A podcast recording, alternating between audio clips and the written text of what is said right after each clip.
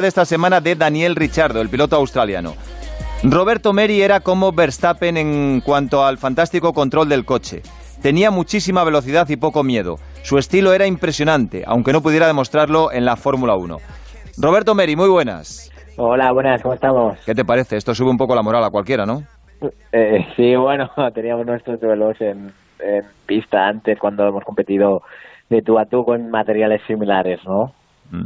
Espera un segundito porque esto lo vamos a tener que dejar para el domingo que viene. Tenemos que hablar eh, contigo sobre muchas cosas, que tú das mucho juego. Pero antes, eh, el gran tetólogo, podríamos decir, de Onda Cero, eh, porque Roberto Meri es teto, eh, tetólogo, a lo mejor también del otro es un experto, pero el gran tetólogo en cuanto al automovilismo de Onda Cero es Jacobo Vega. Hola Jacobo, muy buenas. Hola, ¿qué tal? ¿Cómo estáis? Tú, tú viste cómo le salían los dientes casi a, a Roberto Meri. Eh, ¿Estás de acuerdo con Richardo?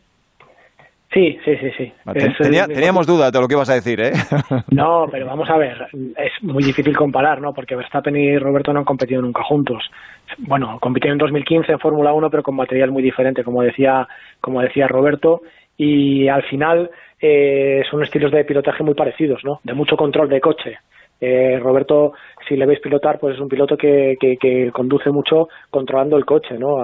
Tratando de, controlar el coche con el acelerador, con el volante, y es ese tipo de, de pilotaje que hace Verstappen también. Eso te hace ser muy agresivo y eso te hace decir lo que, lo que decía eh, Richardo, ¿no? Que con aquellos coches, pues Roberto era prácticamente imbatible. Mm, Hombre, eh, llegar a la Fórmula 1 llegaste, estuviste realmente en Manor en 2015, creo que hiciste como 12, 13 carreras aproximadamente. Lo que pasa es que, claro, eh, era un coche muy limitado. Esto es como ir al Tour de Francia con una bici con rodines, ¿no? Sí, no, peor, peor. Si estás fuerte en el tour, pues aún puedes ir para adelante. Con el coche que no había manera. Era complicado. A ver, sí, era un coche que estaba a 5 o 6 segundos de, del mejor y estábamos muy lejos del, del, del penúltimo, así que realmente es como correr eh, como correr unas World Series con un Fórmula Renault. Mm. Oye, Esa era la misma diferencia. y todavía, eh, tú eres del año 91, ¿no? Eres igual que, 91. que Dani Juncadella y Richardo creo que es dos años más que, que tú. Desde Sí. que abandonaste la Fórmula 1 eh, o te hicieron abandonarla, mm, ¿todavía le das muchas vueltas a la cabeza con esta frase que ha dicho Richardo? ¿O, o hace tiempo que dejaste de pensar en lo que pudo ser y no fue? Porque te hemos preguntado por esto muchas veces.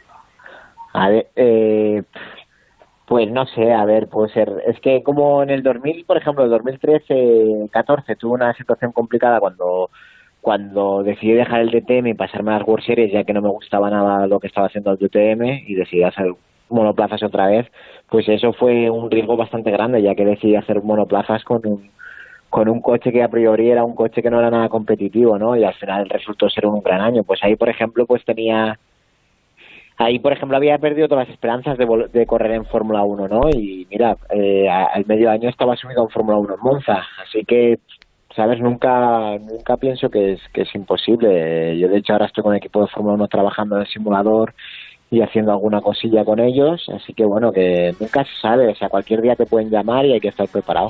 Bueno, pues mira, esto sí que es tener moral y optimismo. Supongo que el próximo domingo no tienes planes para salir de casa, ¿verdad, Roberto? De momento no, más. No, vale, pues Está mal eh, la cosa. si, si te citamos aquí para una charla con amiguetes a partir de las cinco y media o así, estás disponible, ¿verdad? Claro que sí. Venga, pues el próximo domingo te llamamos y hablamos de muchas cosas. Perfecto. Un abrazo, Venga, Teto, hasta luego. Gracias, Jacobo. Y gracias a Rafa.